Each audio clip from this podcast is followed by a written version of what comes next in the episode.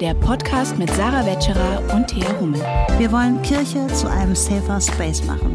Dafür legen wir den Stachel in die Wunde. Mal mit Gästinnen, mal zu zweit. Aber immer mit Herz. Hallo und herzlich willkommen zu einer neuen Folge Stachel und Herz. Hallo Thea. Hi Sarah, schön dich zu sehen. Schön, dass ihr alle wieder eingeschaltet habt. Wir haben uns riesig gefreut über die vielen Rückmeldungen zu Safer Spaces. Ähm, und ja, wenn ihr noch nicht in die letzte Folge reingehört habt, dann hört gerne rein. Ja, wie geht's dir heute?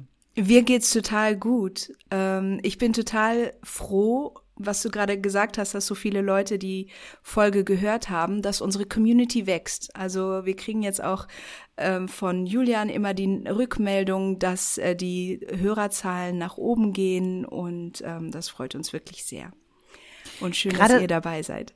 Voll, gerade so diesen Community-Charakter, den finde ich total schön in diesen Zeiten, weil mhm. man, wir haben letztes Mal ja auch ähm, ausführlicher noch über Israel-Palästina, Wahlergebnisse und all das gesprochen. Und in solchen Zeiten, in denen wir das Gefühl haben, das alles nimmt Überhand und das nimmt auch alles beängstigende Dimensionen ein, aber gleichzeitig und äh, das habe ich letztens gelesen in einem Buch über Ubuntu übrigens, mhm. ähm, von Mungin Gomane. Das ist die Enkelin von Desmond Tutu. Die hat ein Buch über Ubuntu geschrieben, also die Lebensphilosophie, die ähm, gerade auch Südafrika prägt.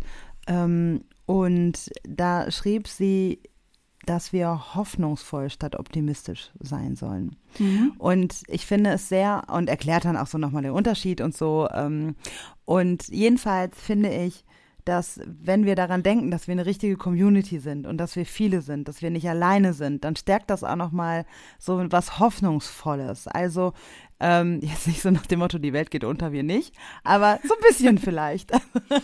Ja, vielleicht so ein bisschen, die Welt geht unter und wir sind nicht alleine darin zu versuchen, sie ein bisschen besser zu machen. Ja, aber vielleicht geht die Welt auch nicht unter. Vielleicht geht also, die Welt auch nicht unter. Vielleicht. Ja. Who knows? bei dem Klima müssen, bei dem ja. das Klima müssen wir noch ja. arbeiten, aber nur schon mal um einen kleinen Spoiler zu geben. Mit Klimagerechtigkeit, mit Klimarassismus, mit Klimaaktivismus beschäftigen wir uns in der nächsten, übernächsten Folge, mhm. also Ende November. Da freuen wir uns sehr drauf. Da ähm, kommt jemand zu Gast, ähm, die aktiv ist bei der letzten Generation und ähm, ja, so viel genug des Spoilers. Nicht zu viel Heut spoilern. Wir reden ja heute über was anderes. Genau. Aber zuerst, bevor wir über das Thema reden, habe ich auch noch was.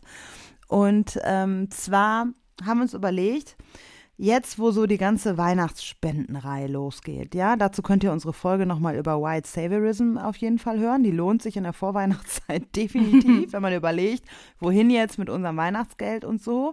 Da ähm, hätten wir eine gute Alternative. Also nicht, dass es nicht auch gut ist, ähm, zu spenden für Projekte in Asien und Afrika, aber auch das könnt ihr ja bei der VEM tun ähm, ohne dass wir, also oder dass wir aktiv gegen White Saviorism angehen und dennoch auch äh, für unsere äh, Mitglieder ähm, gegenseitig Spenden sammeln. Das finde ich ja auch so toll bei der VEM, dass nicht nur aus Deutschland Spenden gesammelt werden, sondern auch aus Asien und Afrika. Aber lange Rede, kurzer Sinn, Antirassismusarbeit, das wäre unser Thema, wo wir euch bitten würden, nochmal in euch zu gehen, wenn ihr meint, diese Arbeit, die wir tun, das ist dann nicht nur der Podcast, sondern auch Vorträge, Publikationen, unser Blog und all das, was sich so mit Antirassismusarbeit im kirchlichen Raum beschäftigt. Wenn ihr das für eine gute Sache haltet, dann ähm, fänden wir es total schön, wenn ihr auch dafür spenden würdet, denn diese Arbeit ist natürlich nicht kostenlos, das sind Personalkosten und so weiter und so fort. Und ähm, die Kirche an sich, die gibt sehr, sehr wenig Geld dafür aus. Und deswegen werden wir ja immer auch angefragt. Also, und wir können gar nicht alles abdecken. Allein im letzten Jahr habe ich äh, 400 Absagen geschrieben, knapp über 400. Ähm, und da sieht man, es ist ein riesiger Bedarf da. Und wir versuchen mit unseren Projekten diesen Bedarf abzudecken, ähm, auch ähm, MultiplikatorInnen auszubilden und da auch ja eine größere Reichweite und ähm, da noch mehr in die Breite zu gehen, ähm, um eben diesen Bedarf in der Kirche auch abzudecken, den die Kirche selber nicht abdeckt. Und das alles kostet Geld und dafür haben wir eine Better Place Seite eingerichtet und würden uns sehr freuen, wenn ihr das teilt, ähm, auch unter Menschen online und äh, analog und selber spendet. Das als kleiner Spendenaufruf hier mal in unserem Podcast. Und nun geht's weiter mit der heutigen Folge und dem Inhalt dazu. Ja, ähm, mal was ganz anderes. ähm, Antirassismusarbeit, obwohl vielleicht auch nicht ganz was anderes. Mhm. Das passt eigentlich schon zu, ziemlich gut zu dem, was du gerade beschrieben hast. Aber wir wandern jetzt mal in eine etwas andere Abteilung der VEM, ähm, über die wir bisher noch nicht so viel gesprochen haben, nämlich die Diakonieabteilung. Wir hatten unseren lieben Mathi äh, Kollegen Matthias Börner zu Gast und der hat uns etwas erzählt über ein Projekt der VEM äh, Diakonieabteilung, ähm, was zusammenhängt auch mit der Situation in Deutschland insgesamt. Die Situation, die uns auch alle, also Sarah ein bisschen früher als mich, weil sie deutlich älter ist. Aber den Fachkräftemangel in Deutschland, besonders in der Pflege. Ähm, das ist ja die, eine große Herausforderung, die wir jetzt schon haben. Schon jetzt ist es so, dass der Fachkräftemangel wirklich eklatant ist in der Pflege. Und ähm, auch in anderen Branchen und Berufsfeldern ist das so, ähm, dass ähm, also technische Berufe, Gesundheitswesen und IT-Sektoren, aber ähm, Fahrberufe übrigens auch. Bitte? Das Fahramt auch. Ja, überall herrscht Fachkräftemangel und ähm, Deutschland kommt nicht drum herum. Auch die Kirche als äh, zweitgrößten Arbeitgeber in Deutschland kommt nicht drum herum, ähm, Kräfte, Arbeitskräfte aus dem Ausland zu rekrutieren. Das ist äh, ein großes Thema auch ähm, in den Medien, ein großes Thema bei der Politik, wenn es um Einwanderung geht. Und es ist auch ein großes Thema für die Kirche und für die Diakonie. Ähm, und es geht uns vor allem ja auch darum, wie kann dieses Recruitment von Pflegekräften für das deutsche Gesundheitssystem ähm, so geschehen, dass einerseits ähm, die Bedürfnisse der Patientinnen und der, der Einrichtungen ähm, gerecht werden kann, aber auch äh, wie ein Recruitment oder ein ethisches Recruitment aussehen kann, dass die Pflegekräfte, die nach Deutschland kommen, ähm, auch ähm, angemessene Arbeitsbedingungen haben, fair entlohnt werden, in ein unterstützendes Arbeitsumfeld integriert werden können, ähm, ihre vor Rassismus Profe geschützt werden können. das wollte ich empowernd werden können. Ich, du, du, äh, genau, du bist, äh, wir sind wirklich wie so ein altes Ehepaar, dass die, dass die Sätze, ähm, das, wo einer die Sätze des anderen oder der anderen zu Ende spricht. Da wollte ich nämlich auch noch hinkommen. Genau, also ähm, wie kann ein solches Recruiting ähm, funktionieren, dass es wirklich eine Win-Win-Situation ist, sowohl für das äh, deutsche Gesundheitssystem, für die Diakonie in Deutschland und auch für die Arbeitskräfte, für die Pflegekräfte, die nach Deutschland kommen. Und äh, da hast du ähm, auch wichtige ähm, Aspekte auch nochmal erwähnt und die VEM hat in Zusammenarbeit ähm, mit der UCCP, der United Church of Christ in the Philippines, auf den Philippinen, ein Projekt, weil viele Pflegekräfte in Deutschland kommen aus den Philippinen. Warum wird uns der Matthias gleich auch nochmal erklären, warum ausgerechnet Philippinen? Ähm, und ähm, da gab es lange auch Anfragen an die VEM von diakonischen Einrichtungen unserer Mitglieds Mitglieder in Deutschland, ähm, wie sowas vonstatten gehen kann, wie, wie, wie man das machen kann. Und die VEM ähm, man hat jetzt so ein Projekt, ähm, Matthias wird uns dazu erzählen und auch etwas zu den ähm, Bedingungen des Recruiting, ähm, welche Standards es dort gibt, ähm, was das auch unterscheidet von vielleicht anderen Recruitment-Maßnahmen, ähm, weil das ist wirklich ein boomendes Geschäft, muss man auch sagen. Und da wird Matthias noch mehr drauf eingehen und wir freuen uns sehr, dass er sich die Zeit genommen hat, mit uns darüber zu sprechen. Ja, und da es gut ist, bei alten Ehepaaren das dritte dazukommt, freuen wir uns jetzt, dass Matthias in unsere Runde kommt. Aber weißt du, woran ich bei altes Ehepaar auch denken musste? Es gibt diesen Loriot-Sketch mit dem Ei. Kennst du den? Ich bin nicht okay, in Deutschland aufgewachsen. Ah, Loriot. Äh, ich weiß, wer Loriot ist. Ah, sehr gut, sehr gut, sehr gut. Gut, dann muss ich dir das nicht erklären. Unseren Ach, ist das das mit den vier, viereinhalb Minuten oder so?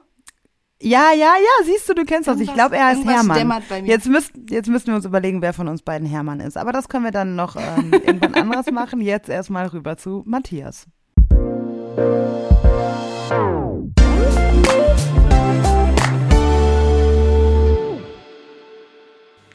Matthias, und da bist du auch schon. Es ist schön, dass du hier bist. Herzlich willkommen bei Stachel und Herz. Herzlichen Dank für diese Einladung. Wir haben ähm, etabliert in unserem Podcast in den letzten äh, Folgen, dass wir eine Einstiegsfrage stellen. Und seitdem wir uns dieses Konzept überlebt haben, habe ich eine Frage, die ich immer gerne stellen würde. Und Herr hat mir noch nie gestattet, sie einem Gast oder einer Gästin zu stellen. Heute konnte ich ähm, begründen, dass es auch was mit dem Thema zu tun hat. Wir, wir reden ja über Pflegekräfte und ähm, da passieren ja auch manchmal so im Berufsalltag, das wirst du besser wissen als ich, denn du bist ja gelernter Krankenpfleger. Ich liebe das, wie du diese Frage vor vorbereitest, als wäre sie nicht einfach ultra daneben. Aber Ja, die Spannung steigt. Spannung ja. steigt. Also alle, also hier schaltet jetzt gerade niemand ab, weil alle wollen die Frage hören. Ne? Also, es hat was auch mit deinem ehemaligen Beruf als Krankenpfleger zu tun.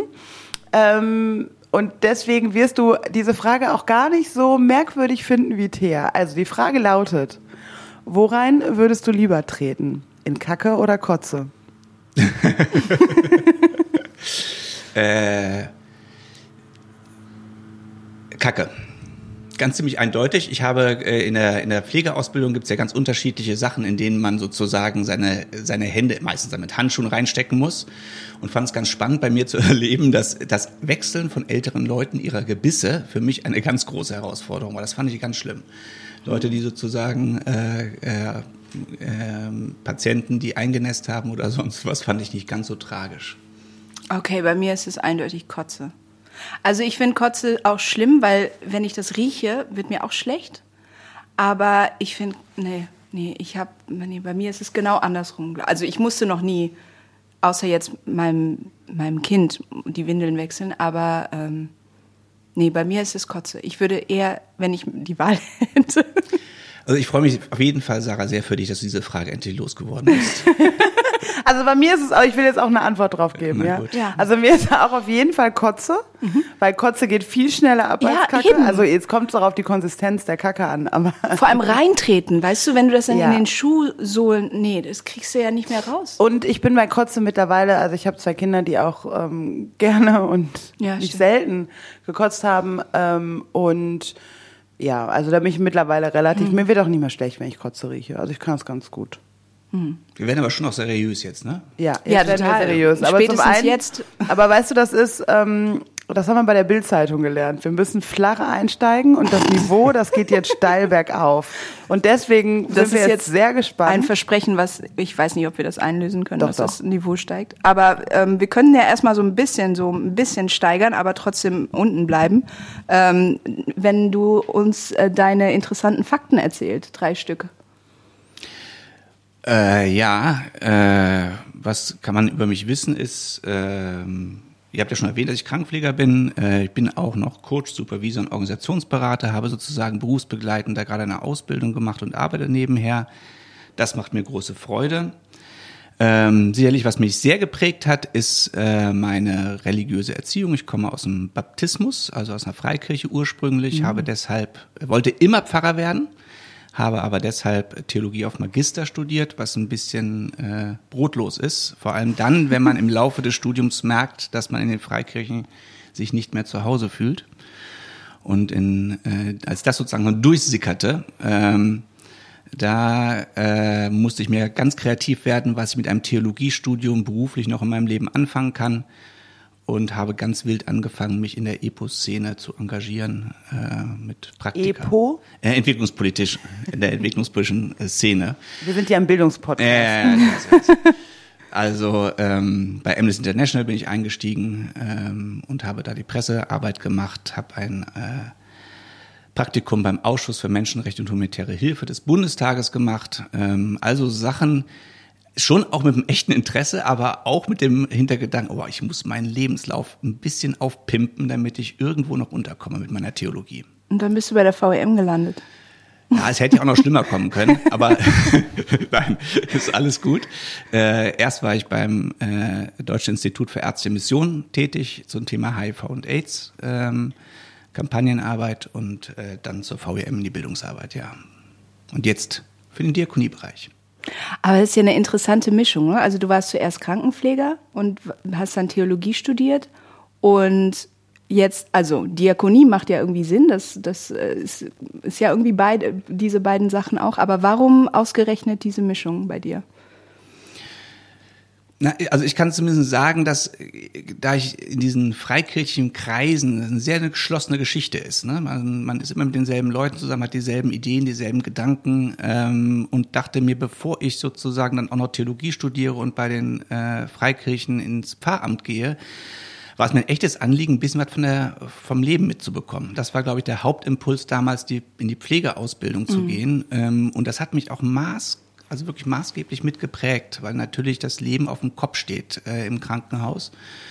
Und das ist für mich immer noch eine große Herausforderung von Kirche, äh, dass sie ja mitunter ziemlich weit weg sind von den eigentlichen Problemen der Leute. Ähm, da ist die mhm. Diakonie und gerade in der Pflege ist man deutlich dichter dran. Also alles, was man mir erzählt hat zum Thema zum Beispiel Homosexualität in den Freikirchen, äh, kippte total, indem man einmal zwei, drei Tage auf einer Infektionsstation arbeitet mit HIV-positiven Menschen ähm, äh, und äh, ein ganz anderes Bild bekommt, äh, plötzlich das Gesicht bekommt, die Menschen werden. Das hat mich sehr geprägt und verändert. Ähm, das ist krass, dass du so bewusst reflektiert äh, sowas entschieden hast. Ich war in dem Alter noch gar nicht in der Lage dazu, glaube ich. Äh, ich habe vieles intuitiv entschieden in meinem Leben, aber das ist interessant. Ähm, ja, ich wollte mit 13 entweder Pfarrer oder Showmaster werden. Hat sich dann auf den. Was war das zweite? Showmaster. Das, ja, das machst Ach, du ja bei. Also Showmaster ja, machst du ja auch oft. Als Erwachsenenbildner ist man ja auch so ein bisschen Showmaster. Und auch in den Kaffeepausen und so ist ja. es ja auch schon. Also man kann seinen Beruf ja auch in den Pausen ausleben. Seine Berufung. Ja, spannend. Aber ähm, gerade zu dem heutigen Thema ist das dann ja ähm, auch wie passend, dass du dann äh, quasi nochmal back to the roots bist. Und du bist ja nicht äh, jetzt jemand, der zu dem Thema Rekrutierung von Pflegefachkräften ähm, jetzt jemand, der davon redet, wie äh, ich übe mich gerade in weniger ähm, ableistischer Sprache. Hm. Was wolltest ich wollte, du? Ich wollte fast sagen, äh, wie der Blinde vom Sonnenlicht, so sagt man doch, ne? Aber das ist auch, ja, weiß ich, ich kenne den Spruch gar nicht. Nee? Oh Gott, siehst du? Kennst du den? Äh, in der Kombination ist er mir auch unbekannt. Vielleicht hast okay. du es gerade erfunden. Oh Gott.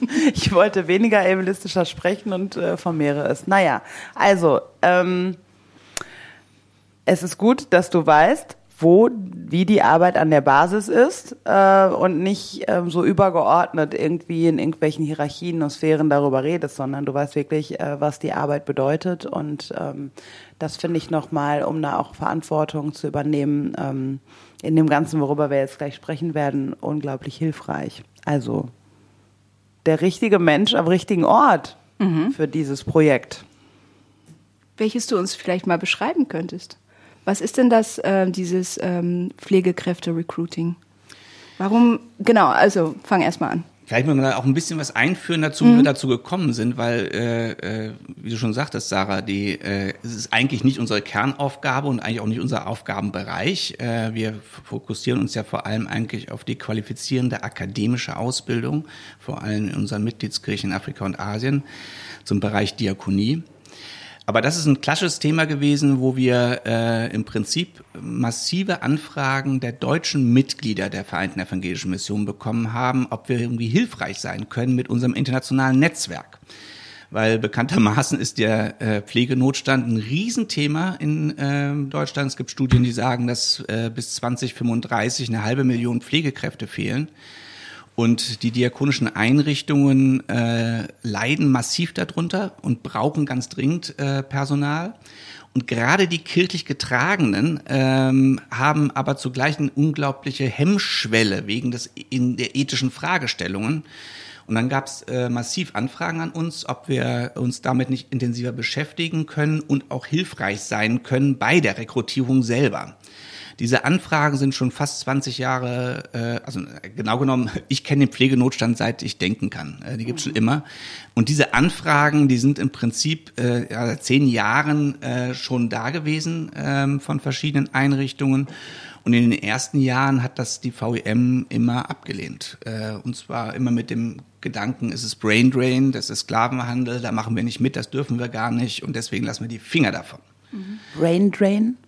Ja, das ist sozusagen das Konzept, das äh, davon ausgeht, dass wenn man Leute aus äh, anderen Ländern abzieht, ja eine bestimmte Gruppe abzieht. Das ist ja eine, eine, eine äh, intellektuelle äh, Elite meistens, die entweder die Möglichkeiten hat oder die Ausbildung hat, einen Job im Ausland zu bekommen. Das heißt, das Brain, der, das Hirn dieser Leute wird sozusagen abgesaugt für diese, von diesen Ländern. Und warum ausgerechnet die Philippinen? Also wir haben dort eine Mitgliedskirche, aber warum ist das ähm, aus Sicht des äh, Pflegekräftenotstands ein interessantes Land? Na, es ist nicht das Einzige, es sind ganz viele interessante Länder dabei. Äh, wir haben uns auf die Philippinen jetzt erstmal deshalb konzentriert, weil es da eine ganz lange Geschichte gibt. Äh, philippinische Pflegekräfte sind schon in den 70ern nach Deutschland gekommen. Das heißt eine ganz große Tradition. Dann gibt es ähm, äh, Rahmenabkommen staatlicherseits. Das heißt, da hat man sehr früh angefangen zu kooperieren mit. Ja, und ähm, die Zahl der philippinischen Pflegekräfte in Deutschland ist mit nur einmal einer der höchsten. Ähm, also das heißt, äh, ähm, das und letztlich ist äh, äh, Personal zu ins Ausland zu schicken ein Business in den Philippinen. Etwas bös und spitz formuliert kann man sagen, äh, so wie vielleicht Deutschland jahrzehntelang seine Autos äh, ins Ausland äh, äh, geschickt hat, äh, ist das ein Teil der, der staatlichen Industrie, Pflegekräfte aus, also überhaupt Experten auszubilden, Fachleute auszubilden und die sozusagen äh, ins Ausland zu schicken. Also es ist kein Zufall, dass auf den Kreuzfahrtschiffen, äh, in, auf den Baustellen äh, weltweit oder eben auch in der Pflege unglaublich viele äh, Filipinas und Os unterwegs sind. Und auch so im Housekeeping-Bereich, Genau. oder? Also daher ähm, kenne ich das oder ist mir das schon mal begegnet. Ähm, und dann ist ja jetzt die spannende Frage, äh, warum machen wir denn da jetzt mit? Also äh, wenn ne, gerade diese, was du gerade unter Brain Drain ähm, erklärt hast, ähm, wie kann man das denn eigentlich lösen? Was sind da für, Ab- für was sind, was gibt's da für Ansätze beziehungsweise was was machen wir denn jetzt besser? Denn ähm, es liegt ja sehr nahe, uns das jetzt auch zu unterstellen, wenn wir das jetzt auch noch im Pflege ähm, Fachkräftemangel in Deutschland ausnutzen. Also werden die Leute dort nicht gebraucht? Äh, doch, sie werden auch da gebraucht. Ähm, ich will mal so anfangen. Also die Form von Rekrutierung von Pflegekräften findet statt. Punkt. Und zwar massiv im deutschen Kontext. Und es gibt eine große Not auch kirchlicher Einrichtungen an der Stelle. Das Problem ist, dass aufgrund der großen Personalnot kirchliche Einrichtungen anfangen, über Agenturen, professionelle Agenturen zu rekrutieren. Ich sage etwas salopp immer, das ist so ein bisschen wie äh, ein Produkt der Globalisierung und man kann natürlich hinstellen und sagen, wir sind gegen Globalisierung, ähm, aber sie findet einfach statt. Ähm, und das ist eigentlich mit einer der ausschlaggebenden Punkte, der eine ausschlaggebende Punkt gewesen, dass wir gesagt haben, ähm, das, was nicht gut läuft, müssen wir gucken, ob wir einen Beitrag dazu äh, liefern können, dass es besser läuft. Sich hinzustellen und zu sagen, wir machen das nicht, weil das ist Pfui, heißt nur, es machen dann die anderen. Und die kümmern sich dabei um ganz viele Sachen gar nicht. Ähm, das ist der eine äh, ähm, äh, ganz entscheidende äh, Aspekt, ähm, dass es sozusagen den, diesen, äh, also dass es einfach stattfindet. Es findet statt und lieber mitgestalten als Augen zumachen. Und das Zweite ist, ähm, dass wir am Anfang relativ viele Gespräche, und das ist vielleicht auch das, was uns besonders macht in der Auseinandersetzung damit, mit den Leuten in den Philippinen geführt haben. Also mit Pflegeschulen, mit den äh, Auszubildenden, mit den Krankenschwestern und äh, Pflegern selber. Ähm, und äh, uns zugestehen müssen, wir müssen unsere Perspektive auch ein bisschen an der Stelle verändern. Ähm, das ist ein so komplexes Thema, dass es einfach nicht pauschal in irgendeine Tüte passt. Es ist nicht Brain Drain, es ist schon aber auch ein bisschen Brain Drain. Es ist auch kein Brain Gain, wie viele sagen, also das Erwerb von zusätzlichen Kompetenzen, aber es ist auch Brain Gain, weil die Pflegekräfte erlernen ja was äh, mit ihren internationalen Erfahrungen. Es ist kein äh, Brain Exchange, das ist der dritte sozusagen Begriff, das heißt diese Zirkulation von Wissen, globalem Wissen, ähm, ist es auch nicht wirklich, aber es findet schon auch statt. also es ist irgendwie nicht so ganz einfach in eine Tüte zu packen. Und das ist vielleicht das Ergebnis vor allem der Beschäftigung mit dem Thema in den letzten äh, zweieinhalb Jahren. Ich mache einfach noch mal eine Tüte auf. Ja. ähm, ich war auf dem Kirchentag auf einer Veranstaltung, ähm, da ging es um Palliativpflege und da war ein ähm, Soziologe und Theologe, der hat den Impulsvortrag gehalten und später ging es dann auch bei, dem, bei der Diskussion darum und er hat sich sehr kritisch dazu geäußert. Er äh, hat gesagt, also ich bin ein alter weißer Mann und für mich ist das unvorstellbar, diese Vorstellung, dass ich als alter weißer Mann später von Pflegekräften aus dem Süden gepflegt habe, also dass wir unseren ähm, Fachkräftemangel sozusagen auffüllen aus dem, aus dem globalen Süden, weil er meinte, und äh, Zitat, das sei Kolonialismus durch die Hintertür. Hm. Wie, was sagst du dazu? Ähm, also ich sag mal andersrum formuliert. Genau diese, diese, dieser, dieser Gedankegang äh, wurde im Rahmen einer äh, Begegnung hier mit philippinischen Pflegekräften auch genannt. Ähm, und dann regte sich eine Leiterin der Pflegeschule auf, äh, wie blöde, warum eigentlich, wenn die Deutschen nach die, in die Philippinen gehen, man das alles Entwicklungshilfe nennt und wenn die Philippinas nach äh, Deutschland kommen, man plötzlich von Sklavenhandel redet. Also mit welcher Arroganz wir das eigentlich uns anmaßen, im Prinzip eine Entscheidung hier zu treffen über das, was in die, was die Philippinen Ost dürfen, was die nicht dürfen. Mhm. So, dieses der Vergleich hinkt natürlich an ein paar Stellen, ähm, äh, aber ich glaube, das war für mich einer der, der wichtigen Punkte. Man kann sozusagen immer solche Sachen von zwei Perspektiven aussehen. Und ich glaube, was in Deutschland schon auch ein Riesenthema ist, ist natürlich, dass wir eine unglaubliche Morali moralinsaure äh, Kultur haben. Ne? Also das heißt, wir fragen uns ununterbrochen, machen wir denn das Richtige? Dürfen wir das? Ähm, und äh, sind dabei wenig im Gespräch mit den Menschen, die es wirklich betrifft. Mhm. Und das ist eigentlich das Entscheidende. Und äh, äh, man tritt dann oft zu kurz, wenn man einfach sagt, äh, äh, das darf man nicht. Mhm. Und letztlich, äh, es sind ja auch Individuen, die machen, die das machen. Das heißt, es gibt eine Individualentscheidung von Pflegekräften. Wer ist denn jetzt eigentlich der Übeltäter in dieser globalisierten Welt, wenn es eine solche Form von Migration gibt? Ja, wir schaden den Philippinen, wir schaden auch dem philippinischen Gesundheitssystem, kann ich gleich noch ein bisschen mehr dazu sagen. Aber wir können doch nicht sagen, die darf das nicht.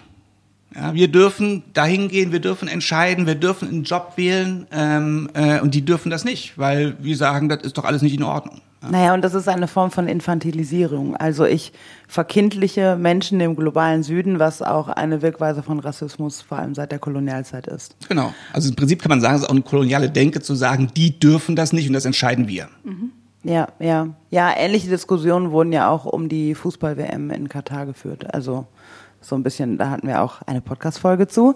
Aber äh, das geht alles so ein bisschen in dieselbe Richtung. Wir bestimmen und wir wissen es jetzt besser und äh, aus unserer, also diese, die Logik des Kolonialismus, wir wissen es besser und erklären euch jetzt, dass ihr gerade kolonisiert werdet, ist im Prinzip die, das, das zieht sich so durch. Du sagtest gerade, ihr schadet auch dem Gesundheitssystem in den Philippinen. Da bin ich jetzt ein bisschen äh, äh aufge, aufgeschreckt. Ähm, was heißt das genau? Was meinst du damit? Ja,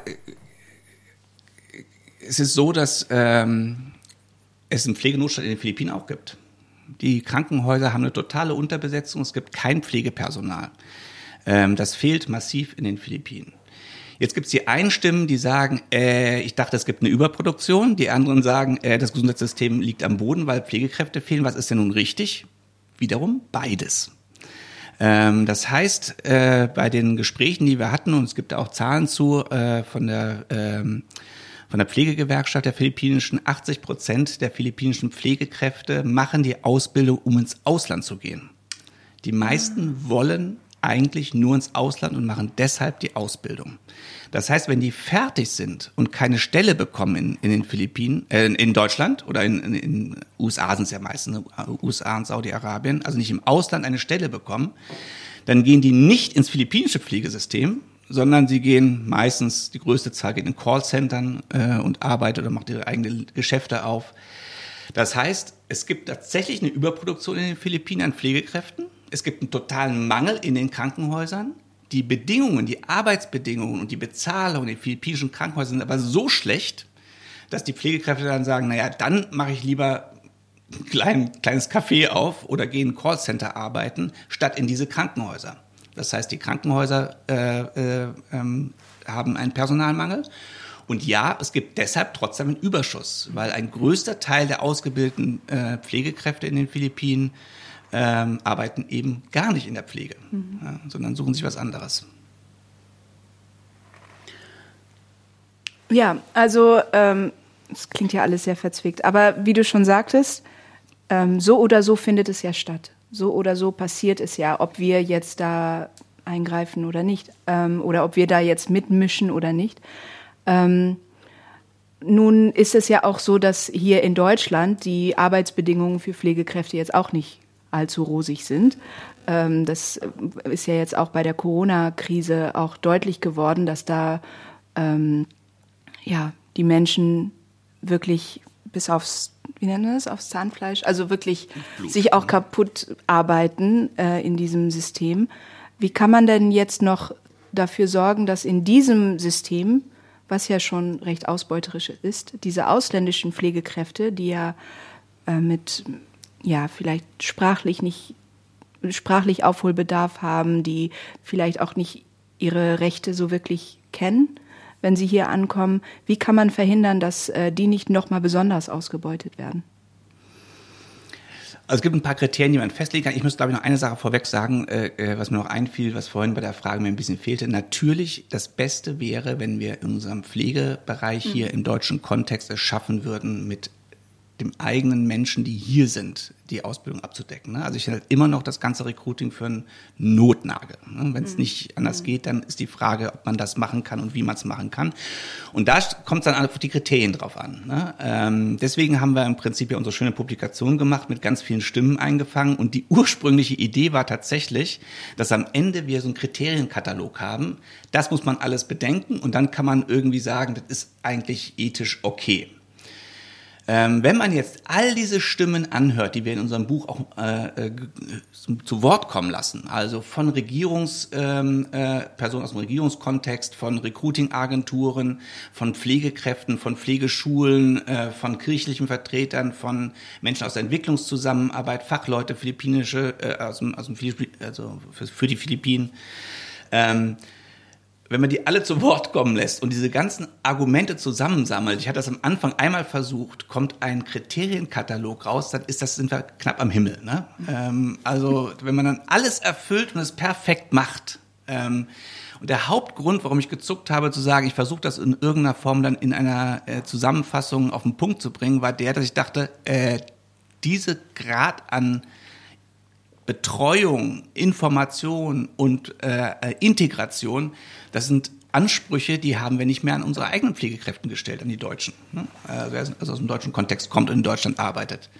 Also ähm, Themen wie Familiennachzug, ne? ähm, äh, Hilfestellung bei Ämtergängen, äh, Betreuung in den, in den Kontext hinein. Da muss man sich auch vorstellen, was macht das eigentlich mit einer, mit einer deutschen Pflege, ne? also auch mit einer Station. Da kommt die, die Fachkraft aus dem Ausland und wird, sage ich mal, etwas spitz formuliert, aus einer Sänfte reingetragen und Wohnung wird organisiert und die, die äh, Angehörigen werden äh, äh, nachge nachgeholt und was ich was. Da kann man natürlich unglaubliches Programm schieben, aber eben das erfüllt man dann eben auch nicht für die deutsche Pflege.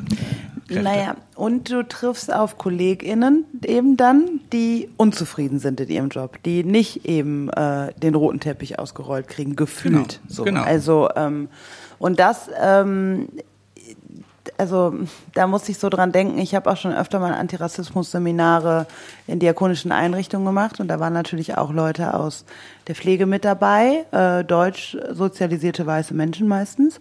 Ähm, und das ist schon auch, und auch auf Leitungsebene und so, und das ist schon auch ein Problem, ähm, ein reales Problem an der Basis in Kollegien, dass da ein ähm, Frust entsteht, weil äh, naja, so ticken wir Menschen nun mal, dann kommen die Leute an und sagen, ja, und wer denkt denn an mich und was ist denn mit mir? Und ähm, uns geht zu Hause auch nicht gut, weil ähm, ich habe hier keine geregelten Arbeitszeiten, beziehungsweise ähm, ne, äh, bin im, im Schichtdienst und werde nicht gut genug bezahlt und so weiter. Also all die Dinge, die äh, eben ja auch zu Recht bemängelt werden am ähm, Pflegeberuf in Deutschland.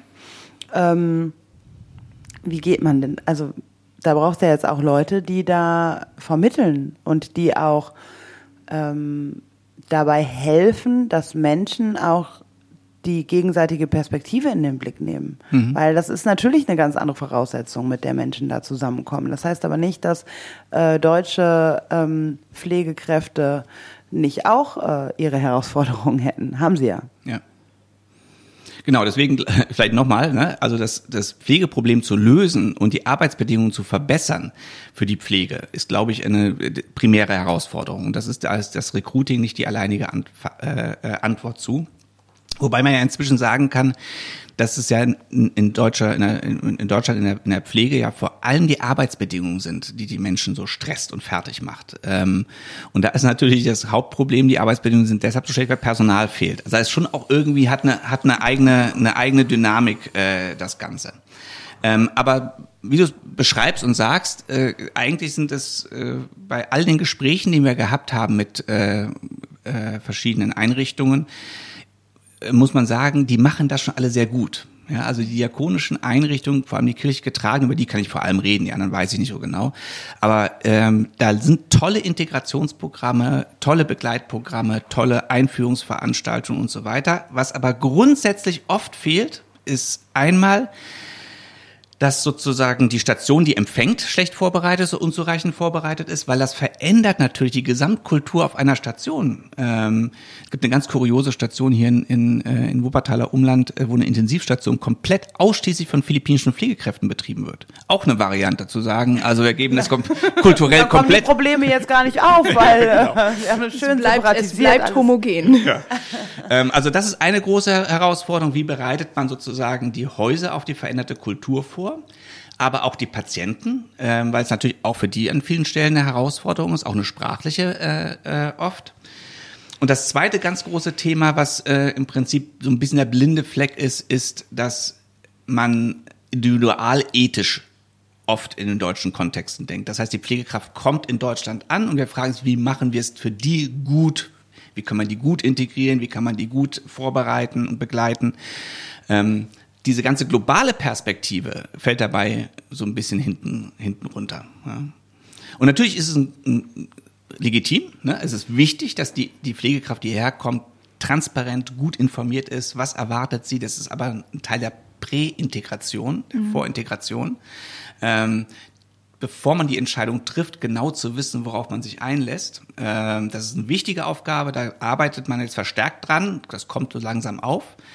Ähm, aber was immer noch so ein bisschen das Dilemma ist, das, was das in den Philippinen an Konsequenzen hat und die Situation, die verändert werden müsste, auch in den Philippinen, äh, die bleibt unbeachtet. Ne? Also die Frage, wie kann man es eigentlich schaffen, dass eine ausgebildete Pflegekraft auch Lust hat, in den Philippinen zu arbeiten. Mhm.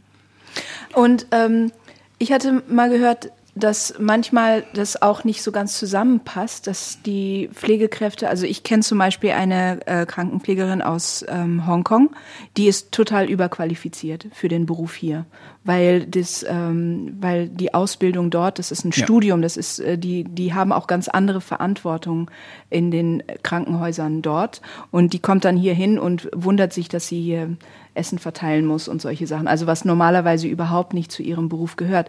Wie ist das denn mit den Philippinen? Äh, passt das zusammen, die ähm, Ausbildung dort und die Anforderungen des ähm, Gesundheitssystems hier?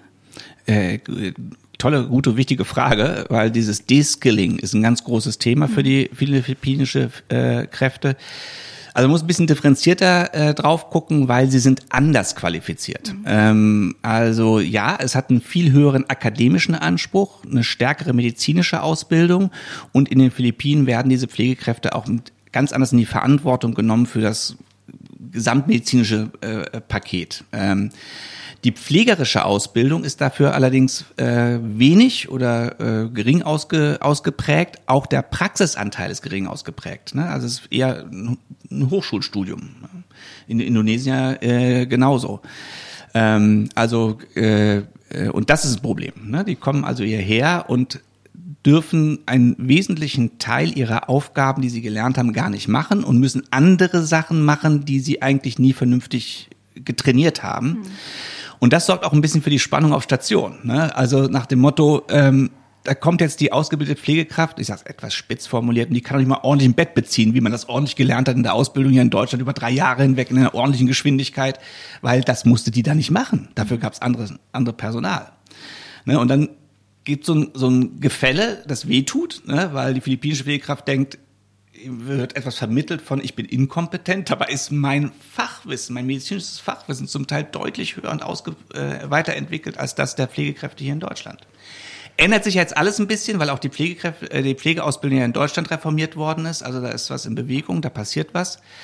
Ähm, und das nähert sich auch ein bisschen internationalen Standards an. Aber diese Frage, dass eine Pflegekraft im Vorfeld auf den Philippinen gut informiert wird, was sie genau da erwartet, ähm, wo die Stolpersteine und die Herausforderungen sind, wie sich auch die Pflege verändert, äh, wenn man hier in Deutschland arbeitet.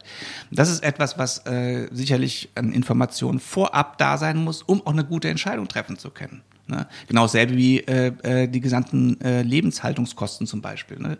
Also Recruiting-Agenturen äh, werben dann in den Philippinen hier mit den Gehältern in Deutschland. Ähm, und wenn du das deutsche Bruttogehalt ja hörst auf den Philippinen, da schlackern, wow. schlackern dir die Ohren und du denkst, äh, was wird aus mir werden? Da muss man einmal vorrechnen, ja, Moment mal, das ist, äh, da kommt erst einmal die Steuer runter. Ja? Und wenn du dir eine Butze hier mietest, dann ist schon wieder, äh, wieder die Hälfte davon weg. Und wenn du dann äh, einmal essen gehst die Woche, ja, so. Also das sind alles so eine Transparenz an Informationen, was die Arbeitsart angeht, aber auch was die Lebensbedingungen angeht, äh, die fehlt oft oder ist nicht so gut gemacht. Und das heißt aber, dass ähm, in, in dem, was ihr macht, äh, ist das alles mitgedacht? Also ich, ich höre raus, die Theorie, die ist ja auch in einem Buch zusammengefasst, von dem du schon gesprochen hast. Und, ähm, und eben auch unterschiedliche Perspektiven, ähm, Herausforderungen, Chancen und so weiter. Also die Theorieebene ist relativ klar. Und aber gleichzeitig ist ja auch, das wird ja deutlich, wenn du redest, das sind ja so so viele Herausforderungen, ist das in einem kapitalistischen System überhaupt umzusetzen? Denn das ist ja der eigentliche Antrieb auch. Ähm, und also da, da mischt sich ja jetzt Kapitalismus, Rassismus und ich gehe mal davon aus, die meisten Pflegefachkräfte sind weiblich. Vielleicht mischt sich auch noch patriarchale Unterdrückung damit. Also da prallen ja jetzt wirklich alle drei Riesenunterdrückungssysteme aufeinander. Und ähm, das ist ja dann schon ein ein wichtiger Kampf, der gekämpft werden muss, aber ist der überhaupt realisierbar? Weil ne, das, was du sagst, so das, das Leben an sich, aber auch das, die, die unterschiedliche Ausbildung, die unterschiedlichen Anforderungen, ähm, es müsste ja im Prinzip in einer Traumwelt müssten Menschen ähm, ein besseres Gehalt in den Philippinen bekommen, dann müssten sie, äh, wenn sie nach Deutschland sich frei entscheiden, okay, dann gehe ich nach Deutschland äh, und ähm, da müssten sie hier aber auch noch eine fachliche Umschulung eigentlich bekommen ähm, und die Fachkräfte auf einer Station müssten auch vorbereitet werden. In meiner Traumwelt bekommen die ein dreitägiges Antirassismus-Training, Minimum. ähm, und dann auch noch zwei Tage lang äh, Arbeitsbedingungen und ähm, Perspektive aus den Philippinen. Äh, und dann bekommen die philippinischen Fachkräfte auch noch so ein, ja, ein, ich mag das Wort Integrationskurs eigentlich nicht, aber ein, ein, auf eine wertschätzende Art und Weise einen Kurs und vielleicht noch so ein Mentoring-Programm, wo Leute sie begleiten, so in ihren Alltagsgeschehen und so. Und und gleichzeitig arbeiten wir auch an bessere Arbeitsbedingungen für Pflegefachkräfte in Deutschland. So wäre jetzt meine Traumwelt und dann würden wir all diesen Unterdrückungssystemen vermutlich was entgegensetzen. Ja. Und was passiert da jetzt? Also, wo also, also hast schon recht, ne? Äh, in der Theorie sind wir schon da ziemlich klar. Äh, die Umsetzung ist unglaublich komplex und schwierig, ja. Ähm, und natürlich ist ein Aspekt, den wir, den du auch angerissen hast, äh, es ist ein Riesenbusiness. Äh, also es ist eben nicht nur, äh, geht nicht nur um die Möglichkeiten, der, die, die Pflege aufrechtzuerhalten, sondern es ist auch ein riesen Business.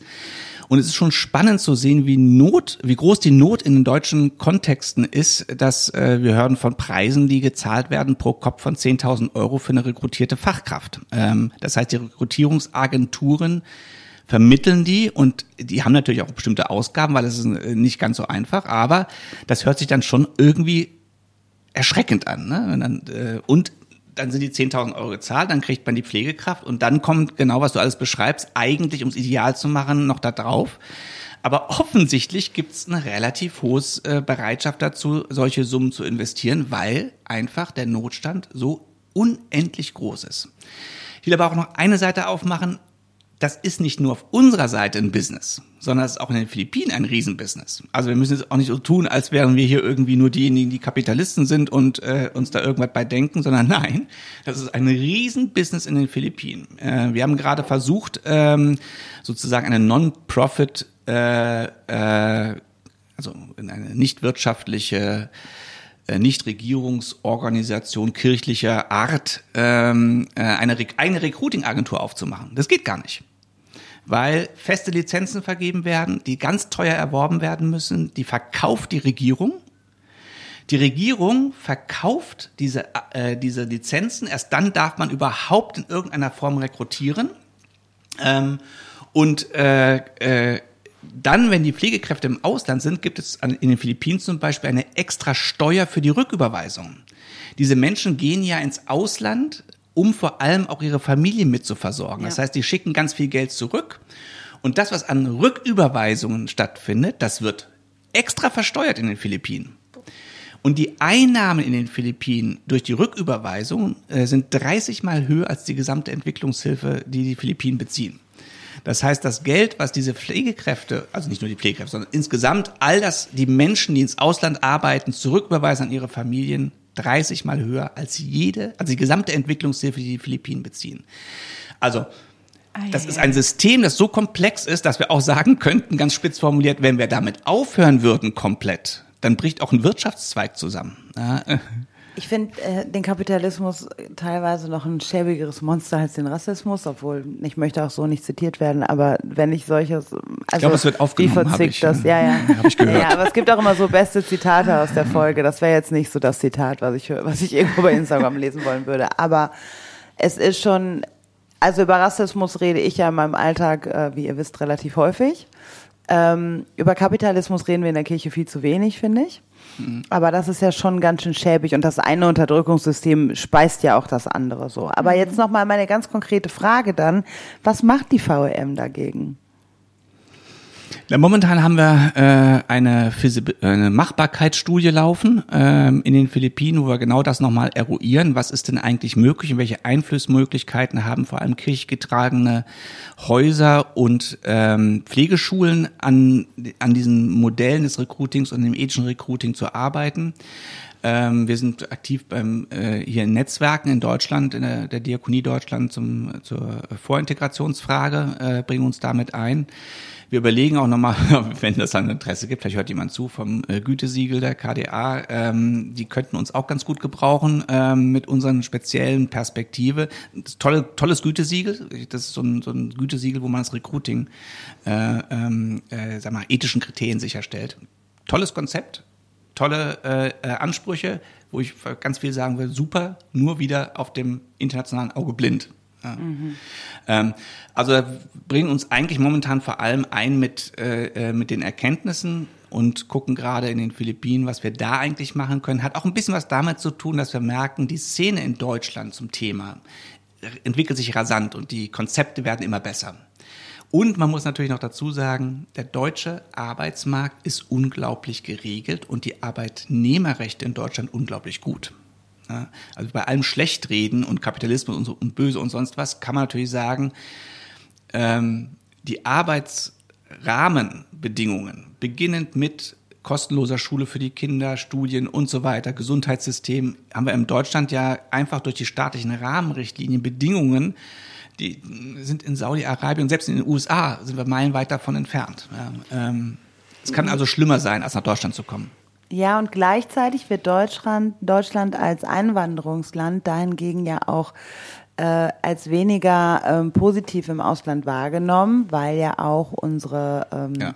Zahlen der AfD-Wählerinnenschaft und äh, der Rechtsruck auch in Deutschland immer größer ja. wird. Also Menschen sind sich durchaus bewusst, dass sie ähm, in eine Gesellschaft kommen, in der sie auch Rassismus erfahren und nicht zuletzt auch im Pflegeberuf. Also dort treffen sie dann ja auch auf die Menschen, die sie pflegen sollen, ähm, die durchaus sehr viel, und das merke ich auch vor allem, wenn ich Antirassismus-Seminare in diakonischen Einrichtungen gebe, die größte Herausforderung ist eigentlich auch mit, ähm, wie gehen wir eigentlich mit dem Rassismus derer um, um die wir uns kümmern sollen? Denn die wollen teil, die verweigern es sogar teilweise äh, von ähm, von Menschen of Color gepflegt zu werden, weil sie, weil sie so viel rassistisches Gedankengut in sich tragen und vielleicht manches auch nochmal im Alter nochmal hochkommt oder so ähm, oder auch einfach in Frustsituationen unreflektiert rauskommt ähm, oder, oder was auch immer, was für Gründe alles sind. Aber ähm, und es wird halt, es ist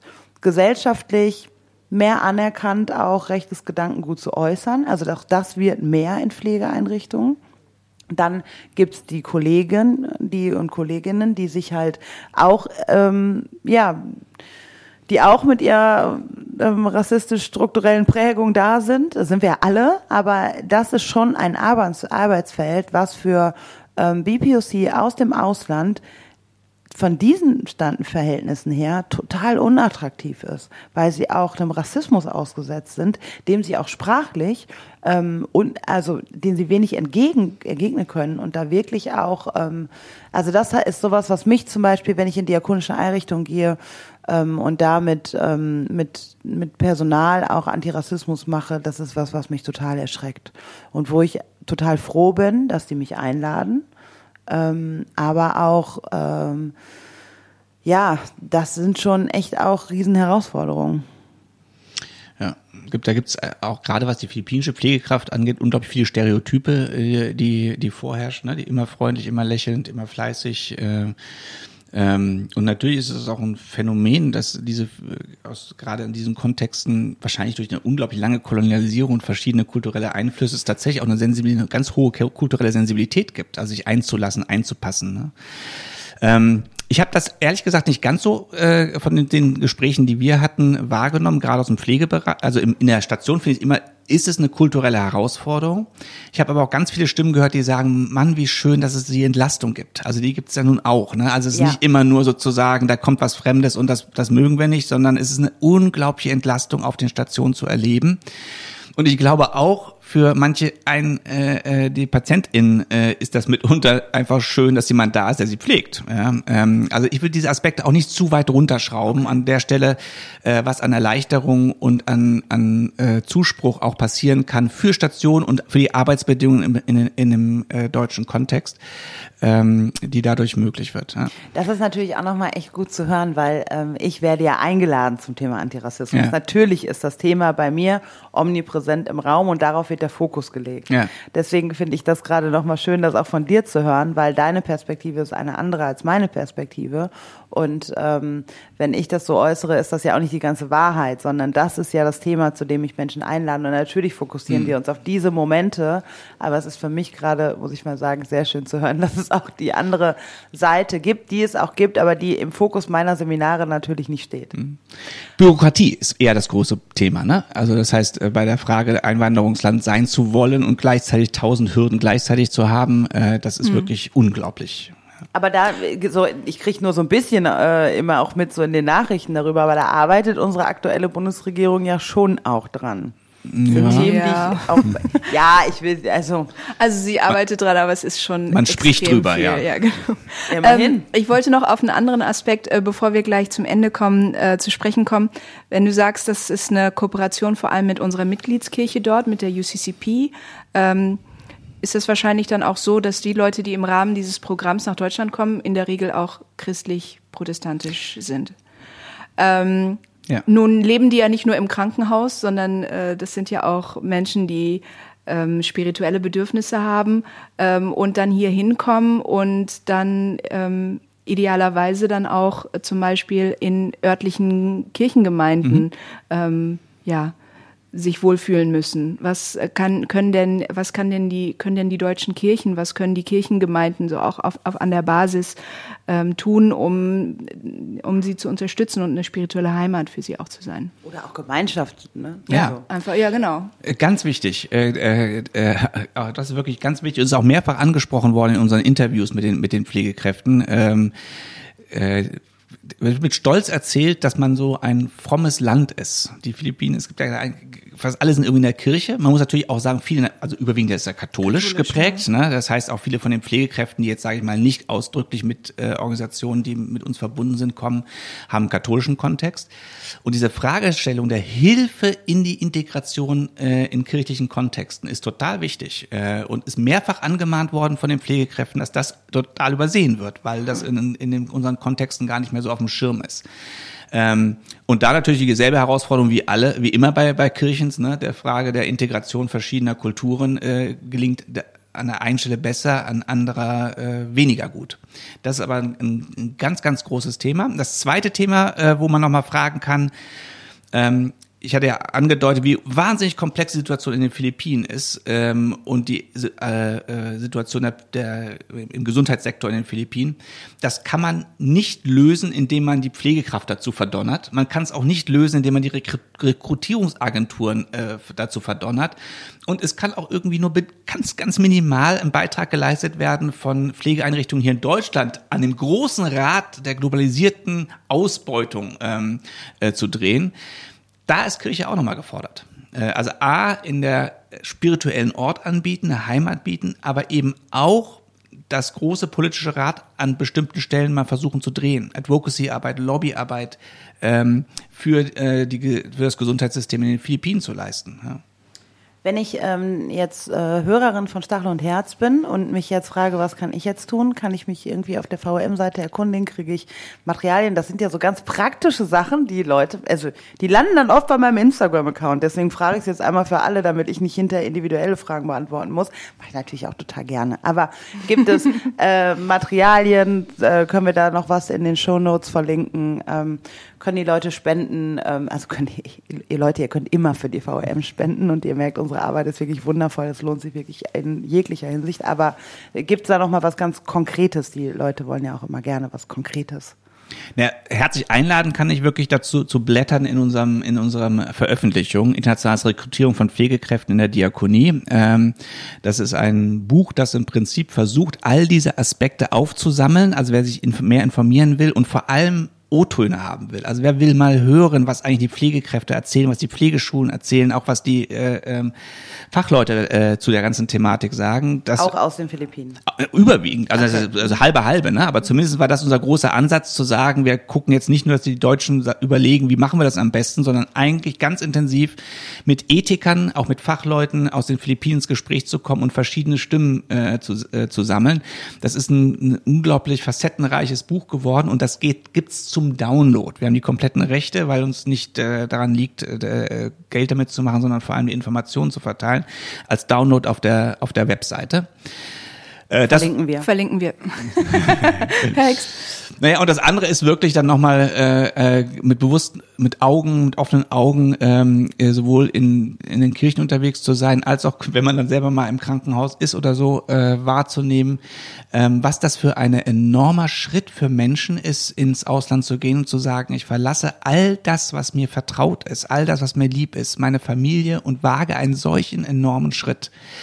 Ähm, und da eine, eine, eine Wertschätzung und eine Achtung für diese Menschen zu haben, die so einen Schritt wagen ähm, und das mit einer großen Leidenschaft auch ihren, ihre Arbeit und ihren Dienst tun. Also ich glaube, dass hier eine Wertschätzung ähm, und äh, ein offenes Zugehen auf die Menschen, die einen solchen Schritt machen, äh, sicherlich ein ganz großes Geschenk wäre. Das ist generell ein großes Geschenk an Menschen, die migrieren und nach Deutschland kommen, was wir häufig übersehen. Also ähm, das wird mir immer in Empowerment-Trainings nochmal bewusst, dass Menschen, die erste Generation Migrationshintergrund haben, einfach ähm, ja, in was für eine Lebenswirklichkeit die hier kommen und wie wenig Wertschätzung sie an vielen öffentlichen Punkten des Lebens ähm, erfahren, ob das im Bus ist oder eben im Krankenhaus oder wo auch immer, ähm, wenn sie ihre Kinder zur Schule bringen oder whatever. Also freundlich auf Menschen zugehen. Das ist schon einfach es ist, es wirkt es so, hilft. Es, ja, es wirkt so, es wirkt so kleinlich, aber da auch noch mal ähm, klassistisch auch ranzugehen. Ne? Also wenn ich jetzt, weiß ich nicht, ähm, unser Podcast wird ja auch meistens von akademisierten Menschen gehört. Ähm, wenn ich jetzt im Krankenhaus liebe, wenn ich im Supermarkt bin, wenn ich, ähm, was weiß ich, Menschen auch ähm, wenn ich ja Menschen, die migriert sind und dann auch noch ähm, äh, in Berufen arbeiten, ähm, die einer geringeren sozialen Herkunft äh, oder Klasse zugeschrieben werden, da gerade besonders freundlich im Alltag zu sein, das verändert schon auch die Welt. So, wir müssen zum Ende kommen. Ähm, am Ende haben, träumen wir immer. Am Ende träumen Ich fange schon, das war schon die Überleitung zum Träumen. ähm, die letzte Frage, die wir allen äh, Gästinnen und Gästen stellen. Was ist dein Traum von Kirche? Vielleicht auch von Kirche und Diakonie darfst du erweitern. Ja, du darfst erweitern, wie du magst. Äh, ähm, das ist auch gar nicht den Link zu haben, weil ich glaube, dass die Zukunft der Kirche in der Diakonie liegt. Ähm, also sehr spitz formuliert. Sitzt die Kirche, habe ich manchmal den Eindruck, äh, wenn ich da so auch im sonntäglichen Gottesdienst äh, äh, teilnehme, das sind ja kaum noch Leute da äh, einen Riesenaufwand betrieben ähm, und man bleibt unter sich und hat so ein bisschen das Problem, dass man eigentlich an die Probleme der Menschen nicht mehr rankommt. Und wenn ich dann an die diakonischen Einrichtungen denke, äh, die dann mit zwei, dreitausend Mitarbeitenden, ich sag mal spitz formuliert, das sind ja Verkündiger der Tat ne, statt dem Wort. Die tun das einfach, das Evangelium. Ähm, und da reden wir dann nicht von 10, 20 Gottesdienstbesucher, sondern von teilweise 10.000, die jeden Tag die Einrichtungen der Diakonie nutzen und der, der, der diakonischen äh, Angebote in Anspruch nehmen dass Kirche sozusagen sich da die Pforten zu hat und sich fragt, äh, wie kommen wir denn an die Leute ran? Und in der Diakonie sind sie jeden Tag vor Ort mit ihren, und zwar an den, an den Schnittstellen ihres Lebens, im Alter, im, wenn sie krank sind, da wo Kirche wirklich gebraucht wird. Und es gibt ja manchmal diese komische Diskussion in Deutschland, wie kommt denn die Diakonie enger wieder an die Kirche ran? Ich würde sagen, die Kirche muss dringend enger an die Diakonie ran, weil da passiert aktuell das Leben. Diakonie wächst. Ähm, da gibt es einen riesen, äh, eine, eine riesen Begegnungsmöglichkeiten. Ähm, und von daher, meine Zukunft für die Kirche liegt schlichtweg in der Diakonie, in der diakonischen Arbeit. Vielen Dank, Matthias. Danke, dass du ähm, einen Einblick gegeben hast in dieses unglaublich komplexe und interessante Thema, was ja für uns alle auch äh, sehr relevant ist. Und ähm, ja, danke, dass du da warst. Sehr gerne. Ich hätte noch Stunden weiterreden können. ja, wir was. auch. Ja. Wir gehen jetzt in die Kaffeepause. da können wir noch weiterreden. Ihr könnt leider nicht weiter zuhören, aber was ihr machen könnt, ist unsere Folge teilen, liken, Glocke äh, abonnieren und die ähm, Publikation runterladen. Die Publikation runterladen und mit Menschen, die ihr vielleicht auch äh, kennt, die in der Diakonie arbeiten oder in Einrichtungen, wo sie mit äh, Pflegefachkräften in Kontakt sind oder selber welche sind, diese Den Folge könnt ihr diese Folge empfehlen empfehlen. Genau. Ja. ja. Schön, dass ihr zugehört habt. Bis zum nächsten Mal bei Stachel und Herz. Tschüss. Tschüss. Dies war ein Podcast der Vereinten Evangelischen Mission. Wir hoffen, die heutige Folge hat dir gefallen und zum Weiterdenken und Nachfragen angeregt. Falls ihr Fragen an uns habt oder uns Feedback geben wollt, freuen wir uns sehr darüber. Schreibt uns auf Instagram oder ganz klassisch per E-Mail an podcast.vemission.org. Weitere Informationen findet ihr auf www.rassismusundkirche.de. Mit dem Podcast wollen wir dazu beitragen, Kirche zu einem sichereren Ort zu machen. Daher versuchen wir, unterschiedliche Perspektiven hörbar zu machen und wissen gleichzeitig, dass wir nie alle Perspektiven abbilden können. Wenn ihr das für eine gute Idee haltet und uns darin unterstützen wollt, schreibt über uns auf euren Social-Media-Kanälen oder lasst uns eine Bewertung bei Spotify oder iTunes da. Danke für eure Unterstützung, fürs Reinhören und vor allem für all die Menschen, die den Podcast inhaltlich und persönlich mit Beiträgen bereichern. Bis dahin mit den besten Grüßen von der VEM aus Wuppertal.